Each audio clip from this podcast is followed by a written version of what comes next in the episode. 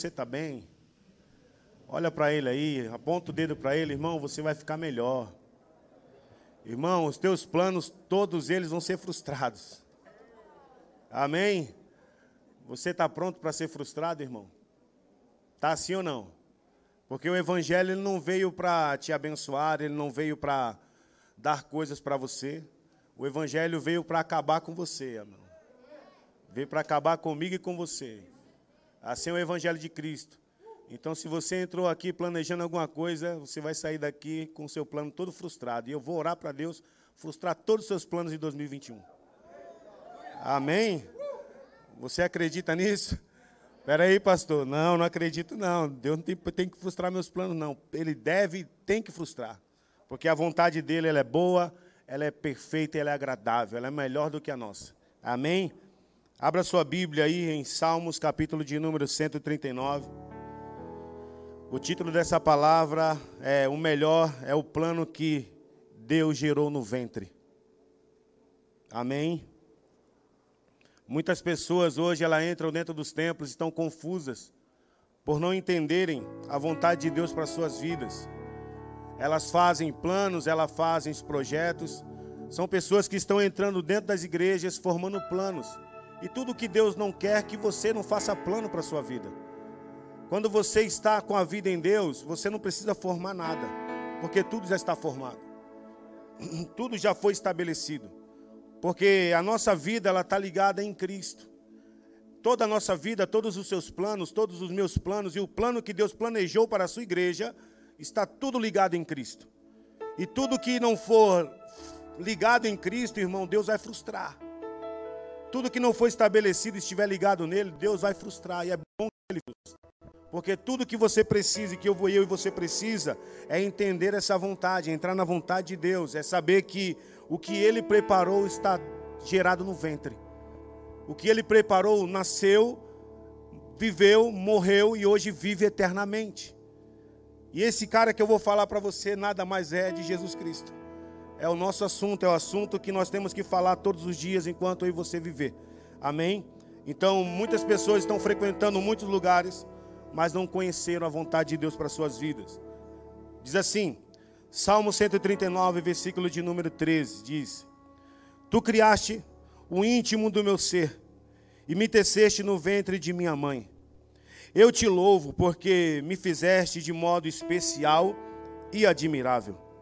Tuas obras são maravilhosas. Disso tenho o quê? Eu vou ler de novo. Eu te louvo porque me fizeste de modo admirável. Tuas obras são maravilhosas, disso tenho plena certeza. Meus ossos não estavam escondidos de ti quando em secreto fui formado e entretecido como nas profundezas da terra. Os teus olhos viram o meu corpo ainda informe, e, o, e no teu livro todas essas coisas foram escritas as quais em continuação foram formadas, quando nem ainda uma delas havia. Amém? Vamos orar? Espírito Santo, eu não quero pregar uma palavra a Jesus, simplesmente o Pai que eu li, Senhor. Mas eu quero fluir nessa noite, Jesus, na fome, Deus, que os meus irmãos têm por você, Senhor. Pai, em nome de Jesus, a unção, Jesus, que nós temos não depende do pregador, mas da fome de cada um que está aqui, Jesus. E tanto eu, Jesus, quanto eles, ó Senhor, nós estamos sedentos, somos como uma coça, Senhor, que anseia pelas águas, Senhor. E assim, Jesus, nós estamos sedentos de ouvir a tua voz. Nos corrige, nos admoesta, nos exorta, conforme a tua vontade, Senhor Jesus. Pai, muito obrigado. Fica conosco, Espírito Santo, em nome de Jesus. Amém e glória a Deus. Amém? Sente aí. Perceba que Deus, ele formou um plano para a sua igreja, ele formou um plano, um plano para mim e para você. E esse plano, Davi, ele diz no Salmo 139 que Deus criou ele no íntimo e a ponto que ele chega a dizer que ele teceu no ventre de sua mãe. E a ponto que também no 15 ele diz que ele introduziu nas profundezas da onde? Da terra. Isso fala do ventre da mulher, a qual o embrião foi formado. A Bíblia também diz que todos esses atos foram escritos no livro de quem? De Deus. Então perceba o seguinte, que Deus, ele formou o caminho para Cristo e também formou um caminho para mim e para você ligado a Cristo. E tudo que você tem que entender é que o meu caminho está ligado ao de Cristo. Porque a Bíblia diz que sem mim nada o quê? Podeis fazer, é ou não é? Sem ele nada podeis fazer. Entenda o seguinte, que o que Deus formou, ele formou e já está estabelecido. A ponto que Davi diz que ele foi gerado e Deus escreveu todos os dias dele no livro dele. Então, para que eu e você estivesse aqui, alguém nasceu foi gerado no ventre para que eu e você tivesse vida, e a minha vida e a sua vida está ligada à vida de Cristo. Porque entendemos que sem Cristo não somos nada. É entender que tudo que eu preciso está ligado em Cristo. Mas quando Davi ele está dizendo aqui no Salmo 139, versículo de número 13, a palavra teceste, a Bíblia diz que a palavra teceste, o significado dela é Deus juntou as coisas organizadamente. Quando Davi está dizendo, Deus teceu, ele me teceu no ventre de minha mãe, e a palavra tecer significa Deus juntou todas as coisas e organizou elas entre si. Ou seja, nada fugiu do seu propósito, nada fugiu daquilo que está determinado ou estabelecido. Deus organizou e teceu tudo conforme a sua vontade, porque a Bíblia diz que Deus faz tudo e em todos tanto o querer quanto efetuar. Ele faz tudo. Então Deus, ele é soberano sobre todas as coisas. Então não queira você querer um caminho a partir fora de Cristo. Porque todo caminho que é fora de Cristo vai te levar à morte. Mas o plano que Deus formou no ventre, ele planejou, ele organizou tudo e não tem como fugir do seu propósito. E se você, irmão, está aqui hoje, é porque você faz parte desse plano. A sua família faz parte desse plano. Por isso que não tem nada a ver comigo e com você, está tudo ligado a Cristo. Não tem nada a ver comigo e com você. Porque a Bíblia diz que eu e você, como homens, fomos pecadores. Nós fomos condenados ao inferno. Mas a Bíblia diz que Deus planejou me salvar. Por meio de quem? De Cristo. Porém, Ele teceu, então o melhor plano que eu vou dizer para você foi o que foi gerado no ventre. E o que foi gerado no ventre foi estabelecido.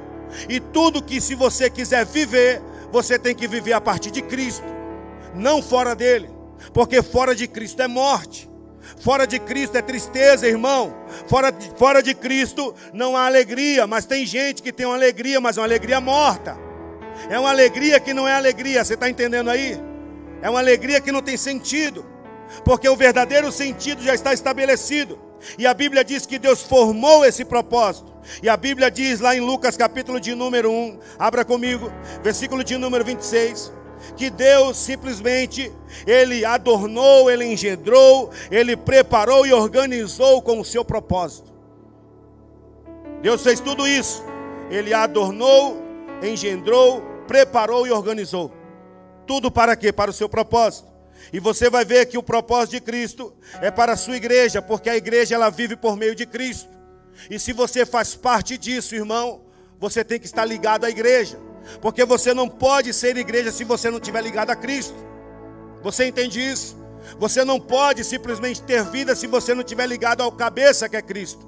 E Deus simplesmente através de Cristo ele me preparou para viver essa obra dele, esse caminho. E o mesmo percurso que Cristo ele percorreu, agradando a Deus, vivendo para o seu propósito, é a mesma coisa que eu e você. Porque uma coisa aqui, irmão, uma pergunta antes de nós lermos isso aqui. Quem aqui é filho de Deus? Você é filho de Deus, sim ou não? Se você é filho de Deus, você vai entender comigo que você não vive mais para a sua vontade. Posso ouvir um amém? Então, por favor, em 2021 não viva para a sua vontade. Não viva para a sua vontade, viva para a vontade de Deus. Porque a vontade dele, ela é boa, ela é perfeita, ela é agradável. Então você entende, Lucas 1, 26 diz assim: então, no sexto mês, Deus enviou o anjo Gabriel para Nazaré, a uma cidade da Galiléia, a uma virgem prometida em casamento, a certo homem chamado José, descendente de Davi. E o nome da virgem era Maria. O anjo chegou ao lugar onde ela estava e, ao se aproximar, lhe declarou: Alegra-te, muito agraciada, o Senhor está contigo. Diante de tais palavras, Maria ficou intrigada, imaginando qual poderia ser o motivo daquele tipo de saudação. Mas o anjo lhe revelou: Maria, não temas, pois recebeste grande graça da parte de quem? De Deus. Eis que engravidarás e darás à luz a um filho, a quem chamarás pelo nome de quem?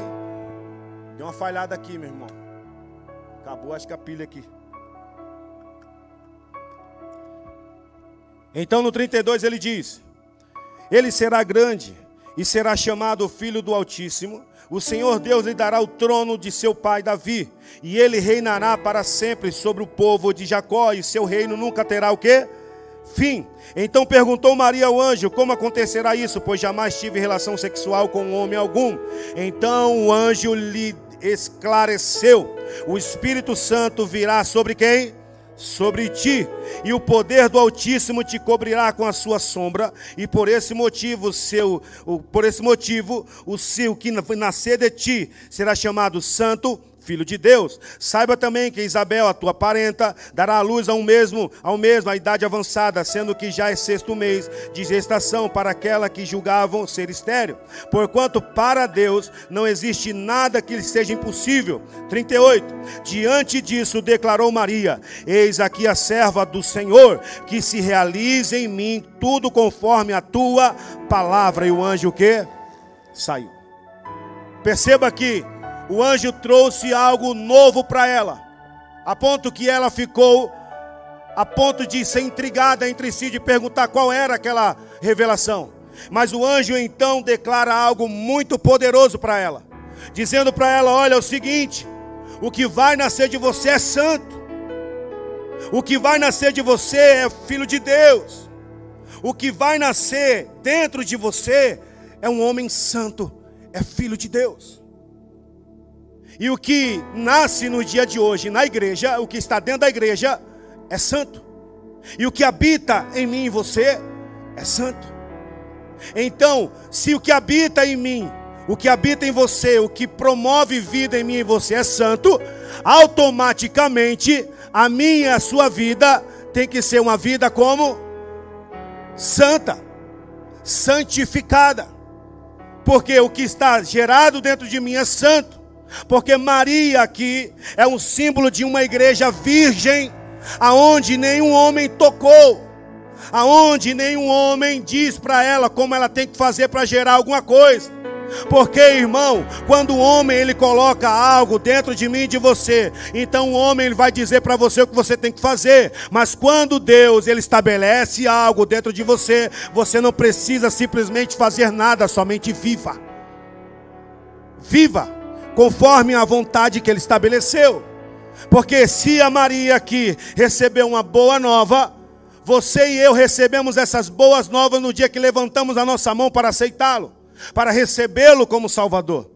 Então perceba o seguinte: que olhando para essa palavra, a Bíblia afirma que ela recebeu e disse: cumpra em mim a tua vontade.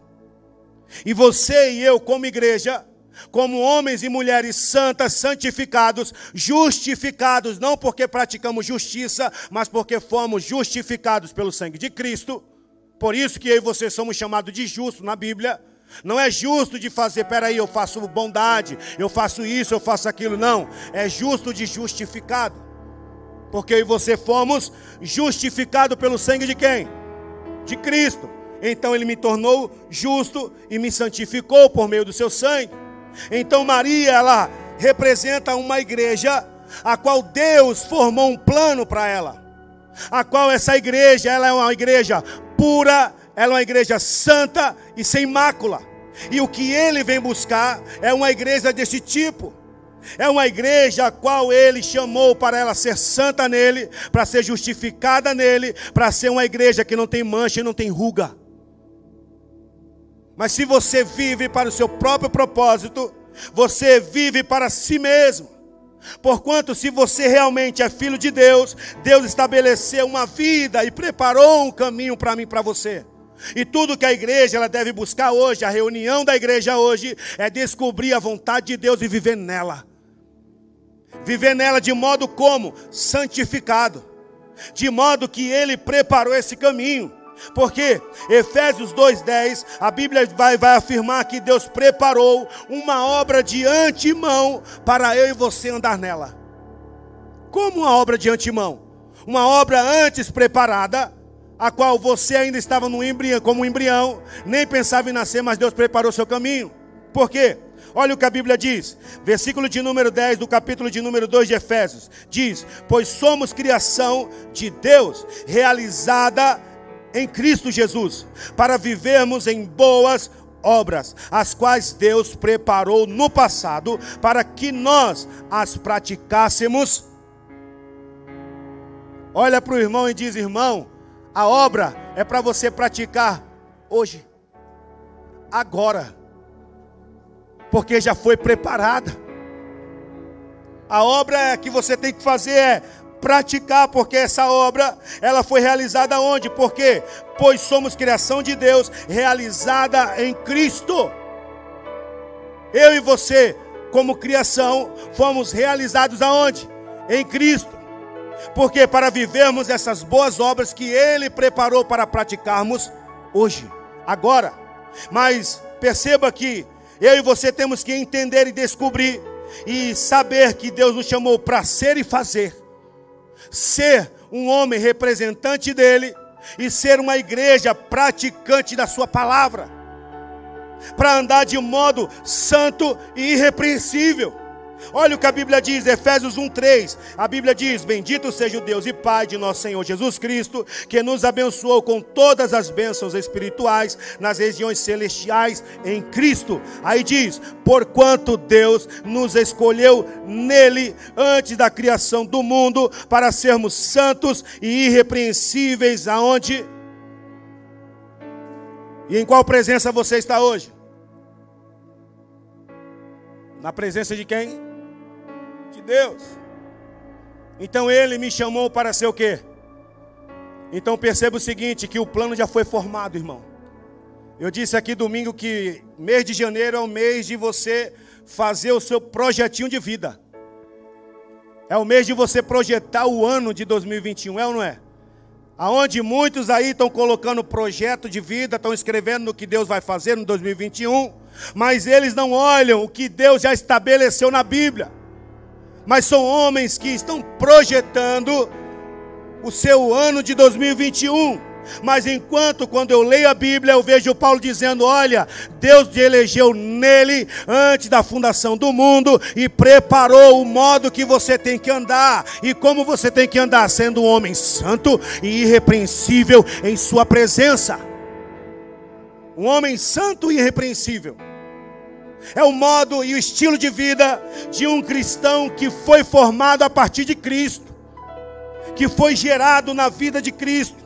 Porquanto, irmão, ele diz, versículo de número 5: E em seu amor nos predestinou para sermos adotados como filhos, por intermédio de Jesus Cristo, segundo a benevolência da sua vontade. Aí ele diz: Para o louvor da sua glória, da gloriosa graça, a qual nos otorgou gratuitamente no amado. Nele temos a redenção, o perdão dos nossos pecados pelo seu sangue, segundo as riquezas da graça de Deus, e que ele fez derramar sobre nós, com toda sabedoria e entendimento. Versículo de número 9: E nos revelou o mistério da Sua vontade. Eu vou ler de novo. E nos revelou o mistério da Sua vontade, de acordo com o seu bom propósito que Ele estabeleceu em Cristo. Aleluia.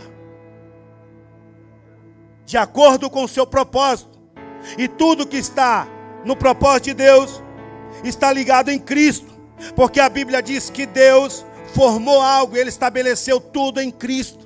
Então, o seu estilo de vida, o seu modo de viver, para que você seja um bom marido, seja um bom filho, uma boa esposa, um bom, um bom gerro, um bom sogro, ou uma boa sogra, aleluia, está tudo em Cristo.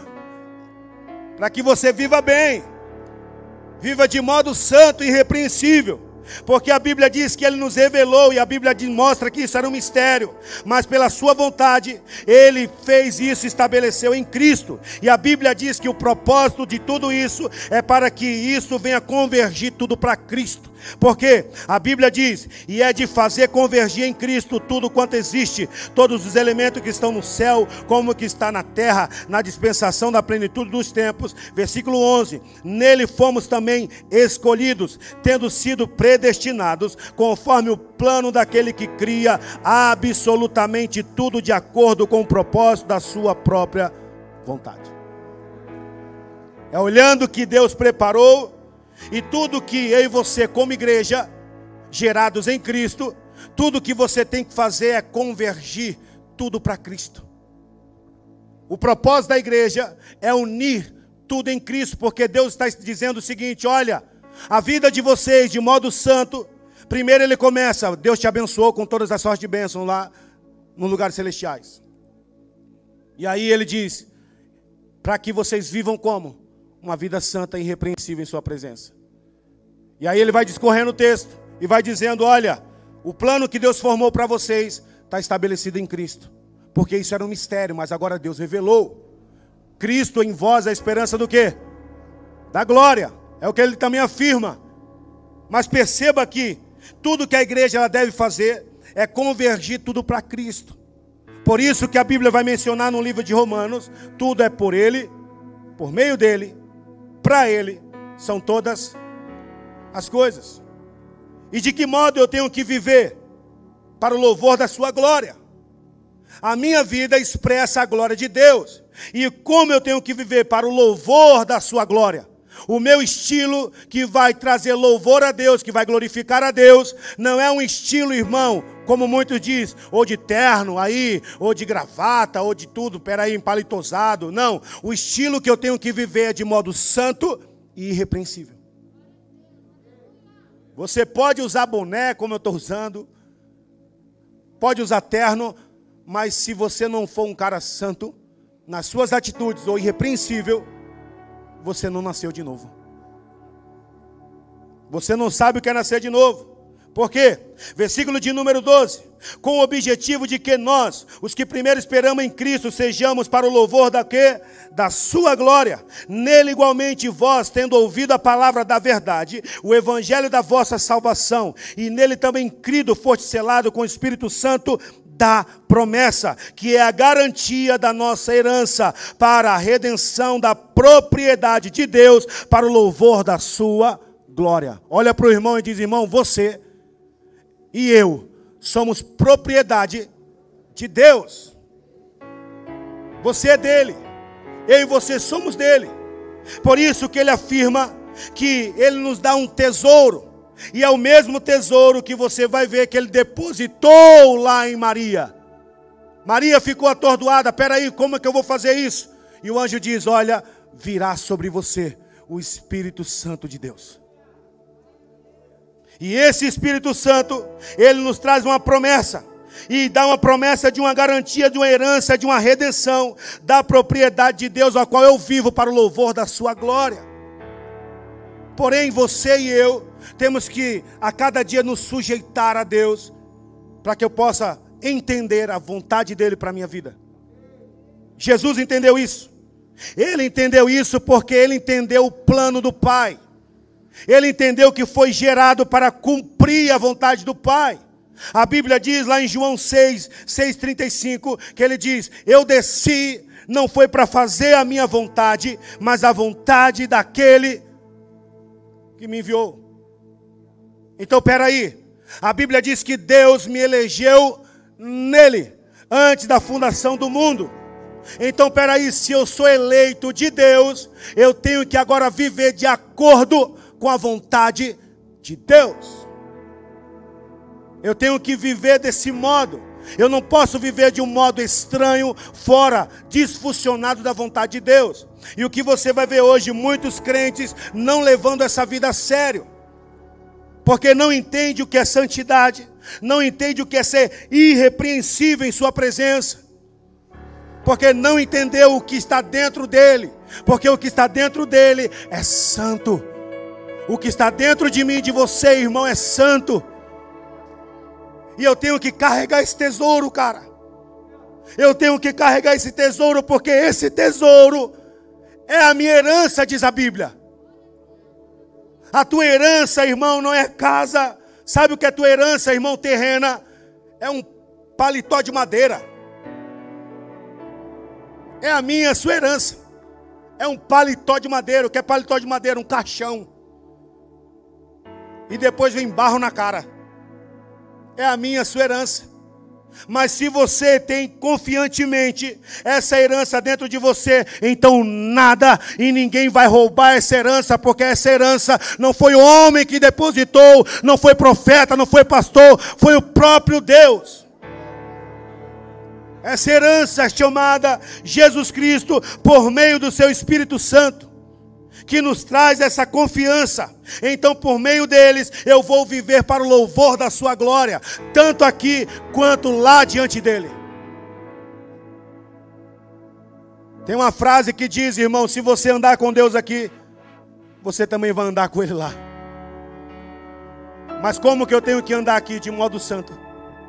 Irrepreensível, procurando a santidade a todo momento.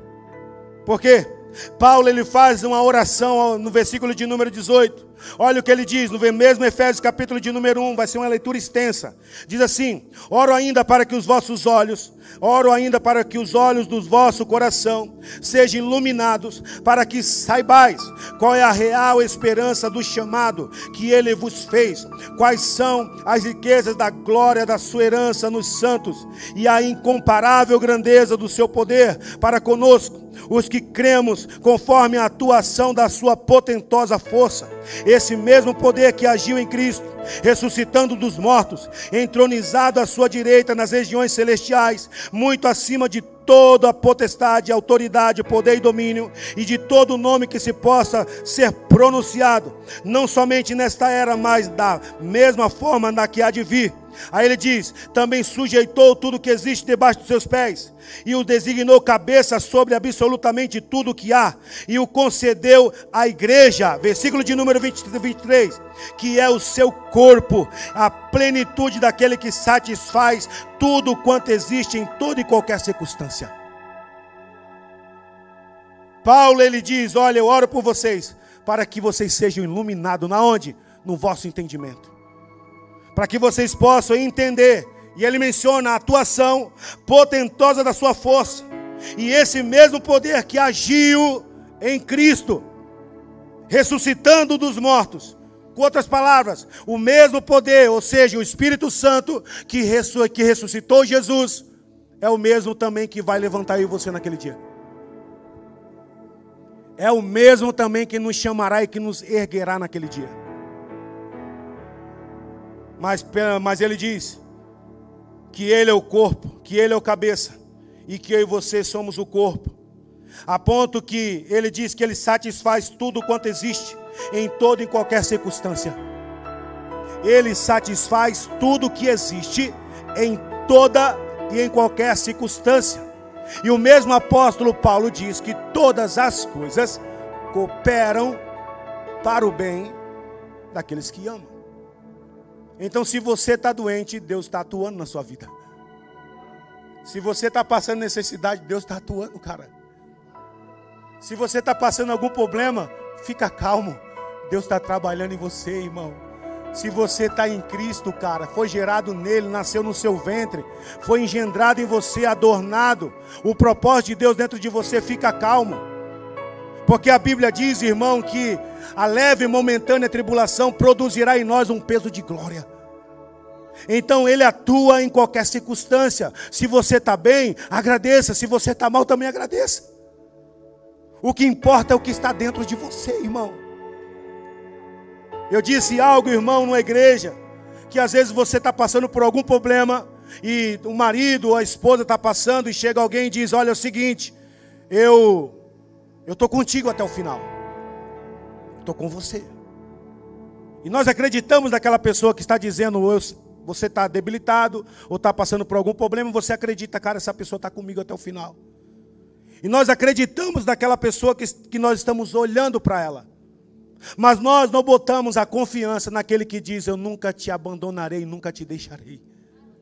E eu nunca te lançarei fora.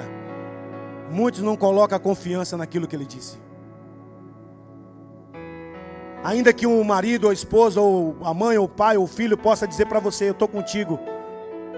Considere a palavra dele como mentirosa. E olhe para a palavra de Deus, que a Bíblia diz que seja todo homem mentiroso e Deus verdadeiro. Se você está passando, cara, por qualquer circunstância, Ele está dizendo: Eu nunca te deixarei, nunca te abandonarei. E eu nunca te lançarei fora. Mas muitas pessoas, elas acreditam mais naquilo que vê do que naquilo que se não vê. Porém, Deus não chamou para você para andar naquilo que vê. Deus chamou para eu e você andar naquilo que nós não vemos, mas acreditamos. Maria não viu o que foi gerado, mas a partir do momento começou a crescer. Ela não viu simplesmente o que foi gerado, porque ela diz: Olha, eu sou virgem, nenhum homem entrou em mim. Mas ele disse: Fica calmo, porque o que está sendo gerado dentro de você é santo. Ele vai produzir. E o mesmo apóstolo Paulo chega a dizer que o Deus que começou a boa obra, ele é fiel e poderoso, justo para terminá-la até o dia de Cristo. Então perceba, irmão, de que modo que você tem que viver santo. Jesus ele viveu essa vida santa.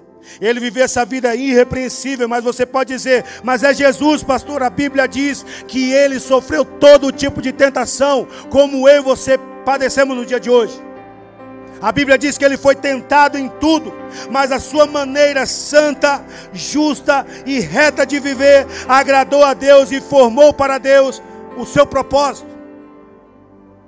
Então, o que Jesus está querendo dizer através de Paulo é: é possível viver uma vida aqui na terra, viver uma vida santa e irrepreensível na presença de Deus. É possível viver, não é impossível. Mas muitos podem dizer: peraí, pastor, mas é Jesus, é o Filho de Deus. Não, cara, peraí, não é porque ele é filho de Deus, mas a Bíblia diz que ele agradou ao Pai em tudo. E o pai testificou dele quando ele mesmo estava sendo batizado. A Bíblia diz que o pai, antes dele cumprir o propósito do pai, o pai olha para ele e diz: Eis aí meu filho amado, em quem a minha alma tem prazer. Perceba que ele não tinha começado ainda, mas o pai teve prazer mesmo antes dele executar. Então, irmão, o que eu quero dizer para você é que se você é filho, considere o que está sendo santo dentro de você, porque quando você se considera o que está santo dentro de você, então o Pai vai olhar para mim e para você e vai dizer: Ei, eis aí o meu filho amado, em quem a minha alma tem prazer. Sabe por que ele diz isso? Porque ele vê Jesus em você. Não tem como ser amado se Cristo não estiver em mim. Porque Deus ele me aceita por meio de Cristo. Por isso que Cristo ele deve habitar todos os dias na minha e na sua vida. Em todos o estilo de viver, até comendo, se assentando e bebendo água, não bebendo cachaça. Porque a Bíblia diz: quer comais, quer bebais, quer façais qualquer outra coisa, faça tudo para a glória de Deus. Então perceba que é uma maneira que glorifica a Deus até comendo e bebendo, se assentando, o mais simples possível. E Jesus viveu essa vida de uma maneira simples, de uma maneira santa, ao se assentar com os fariseus, o homem que não tinha sua vida, ele disse: Olha, você é pecador porque se assenta com os pecadores.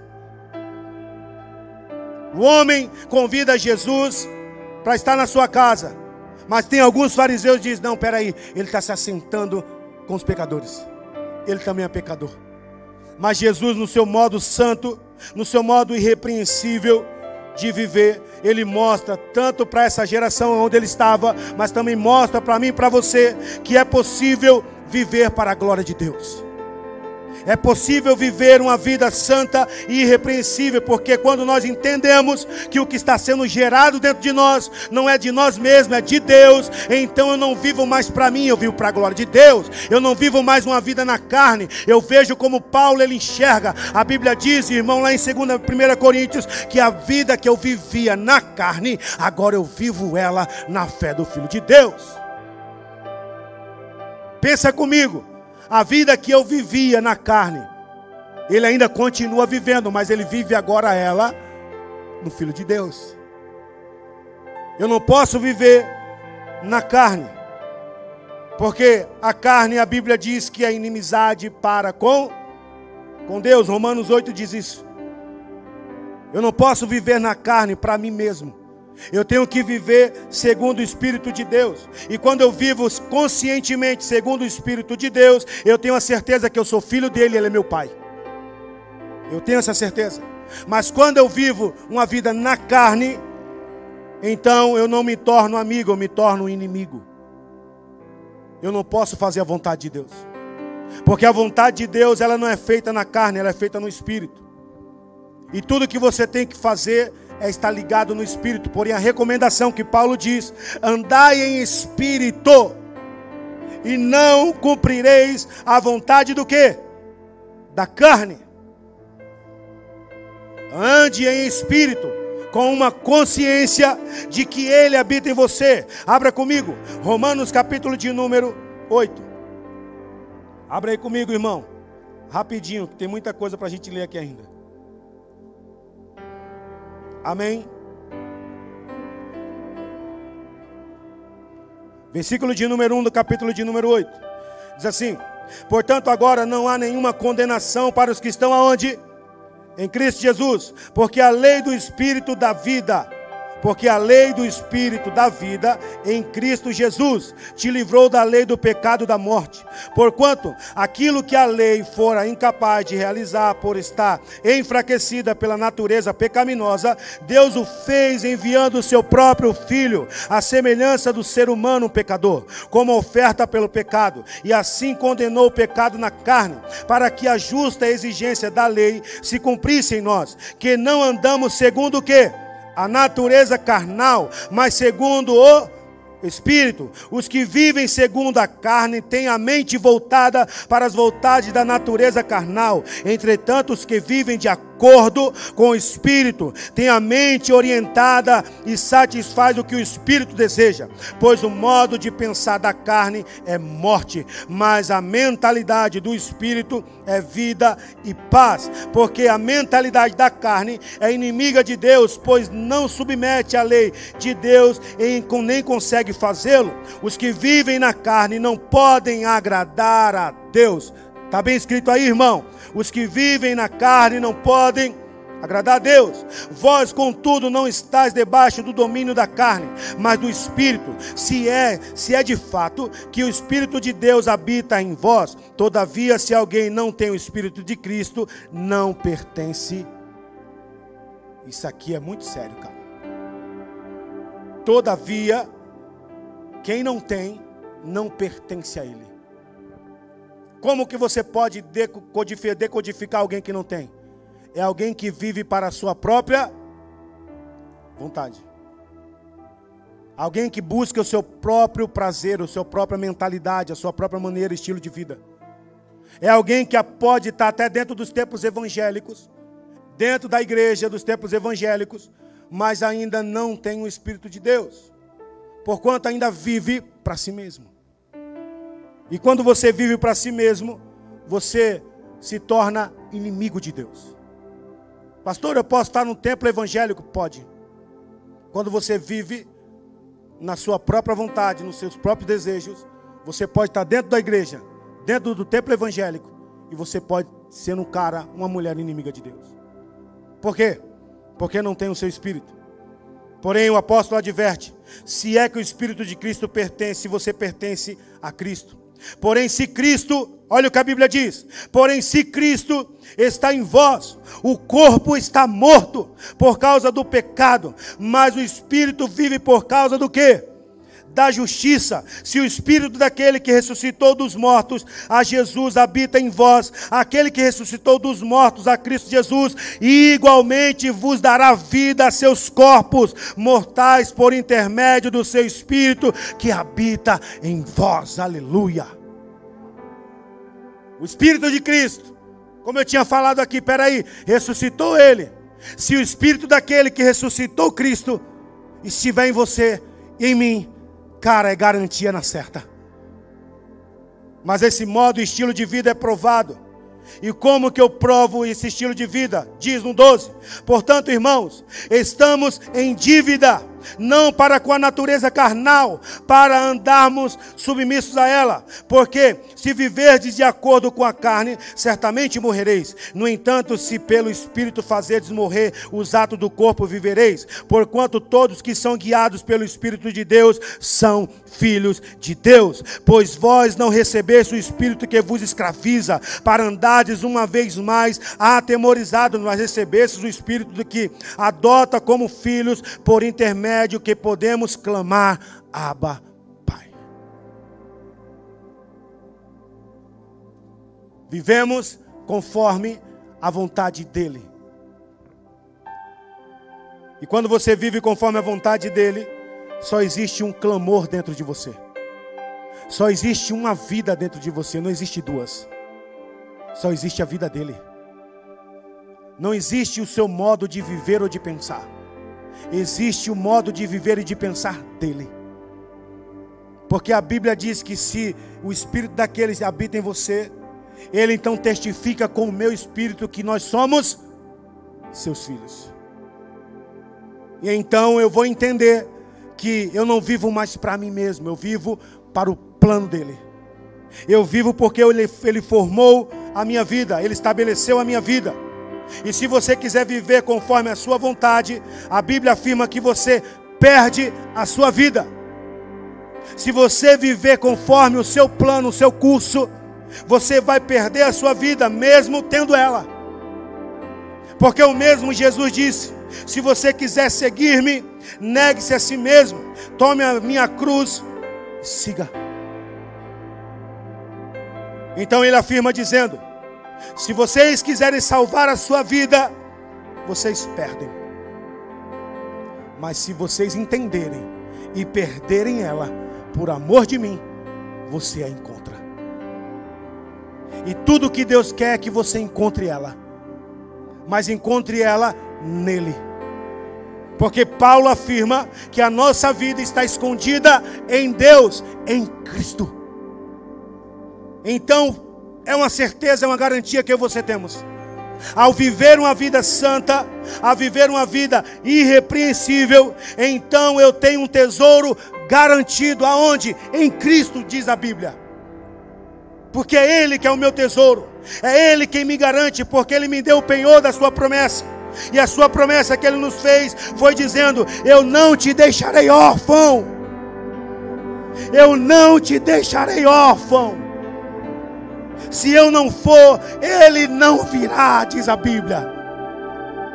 Ele não nos deixaria órfão. Pelo contrário, ele disse: Se eu não for, ele não vem. Mas se eu for, eu enviarei eles para vocês. E ele habitará em vocês para todo o sempre. Então, irmão, considere o que habita dentro de mim, de você. Por favor, considere o que habita dentro de mim, de você. Tudo que eu e você precisa não está fora, está dentro. Está depositado num tesouro de barro. É um tesouro num vaso de barro. É você olhar para você, cara. É como os antigos aí. Vai lembrar desse hino, desse hino aí. Você tem um valor. Ele habita em você. E é Ele quem te santifica. Efésios 2:1, olha o que a Bíblia diz.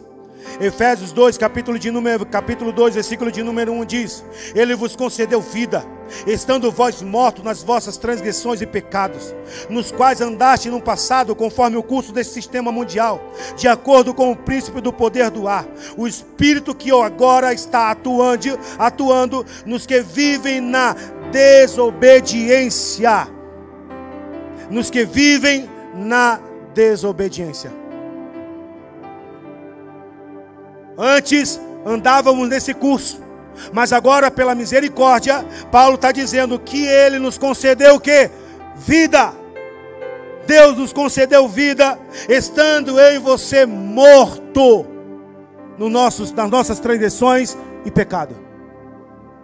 Então Deus, através de Cristo, Ele me dá vida. Ele prepara Cristo. Hebreus capítulo de número 10 Versículo de número 5 está na Bíblia, está lá, se eu não me engano. Diz assim: Que corpo me preparaste e me introduziste no mundo. O que, que o autor de Hebreus quer dizer? Está dizendo de Cristo. Cristo dizendo para o Pai: Corpo me preparaste e me introduziste no mundo. Para o quê? Para dar vida a eles.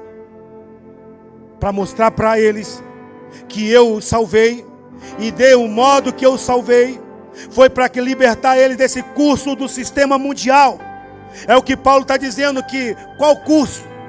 De um sistema mundial que ele diz, a qual o príncipe do poder do ar, o espírito que agora opera nos que estão desobedecendo a verdade.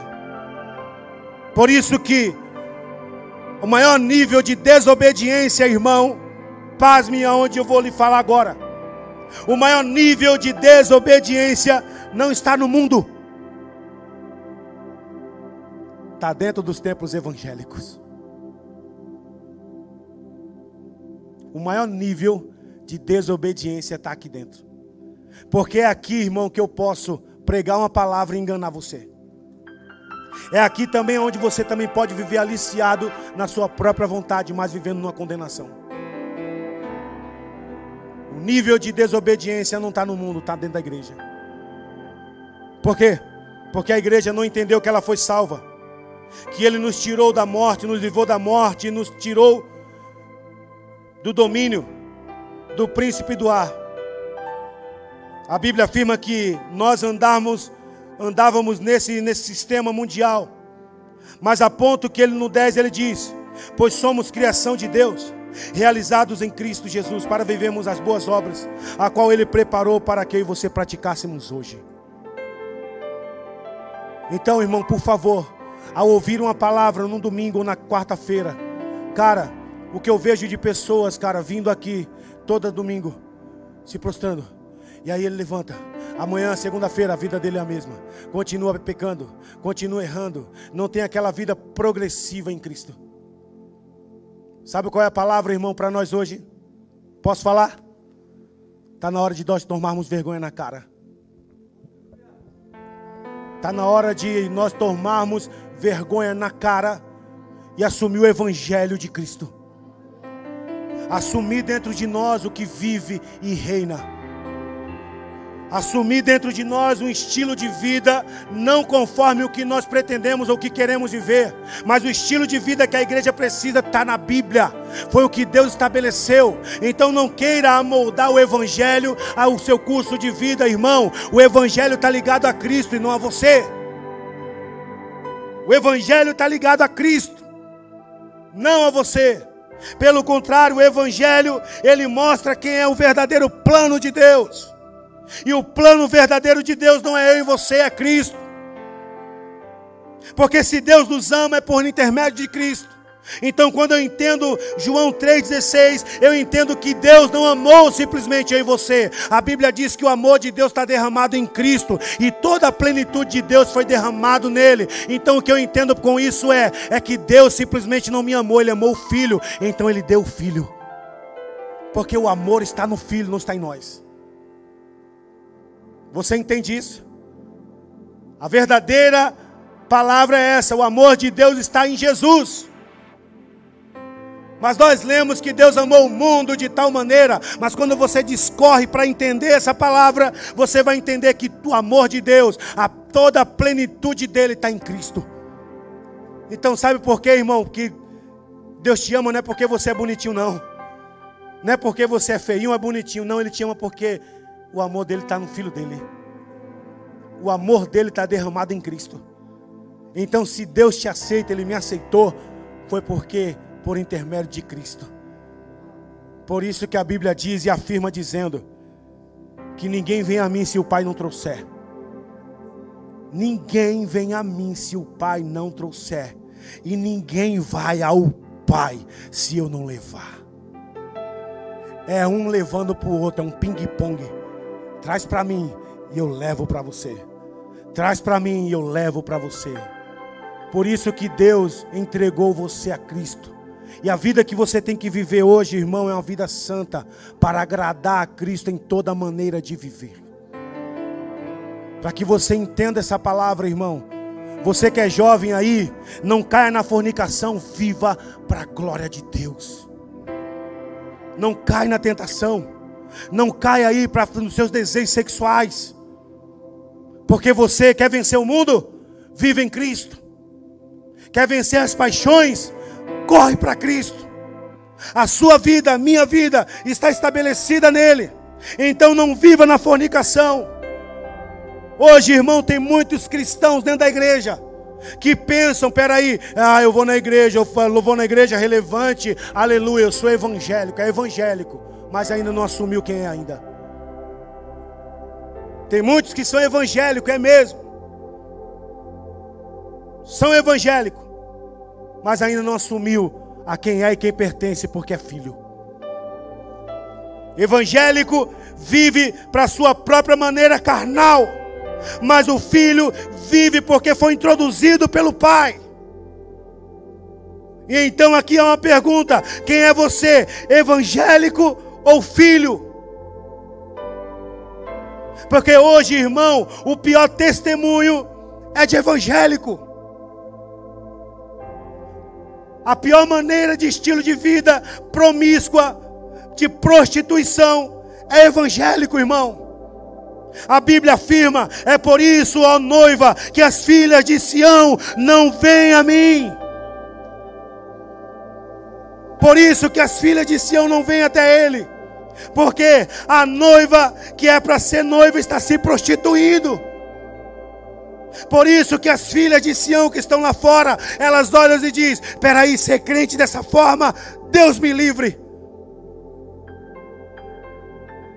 Porque é por isso, irmão, que as pessoas não se chegam, porque não vê o nosso modo santo e irrepreensível em viver. Porque a Bíblia afirma que a criação está esperando a manifestação dos filhos redimidos. Como filhos redimidos, que vivem em uma santidade, em uma vida reta, em amor nele. Então você pode ser evangélico, cara, e não está na vida de Deus. E o que eu quero trazer para você hoje é: não forme o seu plano, o plano está formado, cara. Não projete o seu ano 2021, ele já foi projetado. Eu falei hoje para uma pessoa as pessoas estão dizendo: olha, vou orar para que vamos orar para que Deus cesse o vírus, para que Deus possa exterminar o vírus, para que Deus ele possa arrancar o vírus. Eu estou vendo até a igreja fazendo jejum, campanha, para que Deus possa exterminar o vírus. Eu falei, cara, eu não vou nem orar para isso. Sabe qual é a minha oração? Deus, por meio do vírus, alinha a tua igreja. Deus, por meio da dificuldade, das crises, dos problemas, nos alinha a viver uma vida santa. Para que pessoas possam reconhecer você em nós, no nosso estilo de vida reto, vivendo em amor para agradar a Cristo. Eu não oro para que o vírus cesse, eu oro para que Deus nos alinhe por meio dele. Porque, irmão, se você está esperando que Deus vai dissipar esse vírus, você vai cair do cavalo. Porque a Bíblia vai afirmar que vem mais coisas piores. Então eu e você, como igreja, temos que viver como santos e irrepreensível. Peraí, eu posso viver um cara santo e irrepreensível mesmo doente, pastor? Pode. Você pode ser um cara que foi atingido por um câncer, ou pelo Covid, ou foi ao perder alguém, cara, mas você pode viver mesmo debilitado, vivendo santo e irrepreensível para Ele, mesmo doente mas dentro de você tem uma metanoia, tem uma confiança. Peraí, o meu corpo está doente, está tudo dando errado, mas a minha mente está convicta. É quando você vê Paulo, irmão, é ele dizendo: Combati o bom combate, acabei a carreira e eu guardei a fé. E ele diz para Timóteo: E esse bom tesouro foi depositado em você também. Te conserva-te puro Conserva-te puro, ele está dizendo lá em 1 Timóteo. Conserva-te puro, irrepreensível. Anda na palavra, porque não somente salvará os que te ouvem, mas a ti mesmo. Mas o conselho foi: viva uma vida pura. Esteja na palavra de Cristo, a qual você recebeu por meio da sua família. Então, o modo de viver é isso. Se conserve puro. Porque o que habita dentro de você é puro, é santo, é irrepreensível. Se você estava longe, cara, ou fez coisas piores aí o ano passado, cara, deixa isso para lá. E agora você tem uma nova oportunidade de viver uma vida santa agora. De você não viver mais aí na promiscuidade aí, ou viver na, na fornicação. Cara, larga disso. Viva para Ele. Vai chorar nos pés dEle. O clamor do nosso irmão tem que ser Deus nos aperfeiçoa conforme em Cristo Jesus. Jesus nos amolda, molda nossa mente conforme em Cristo Jesus. O nosso clamor tem que ser esse. Você recebe essa palavra, irmão?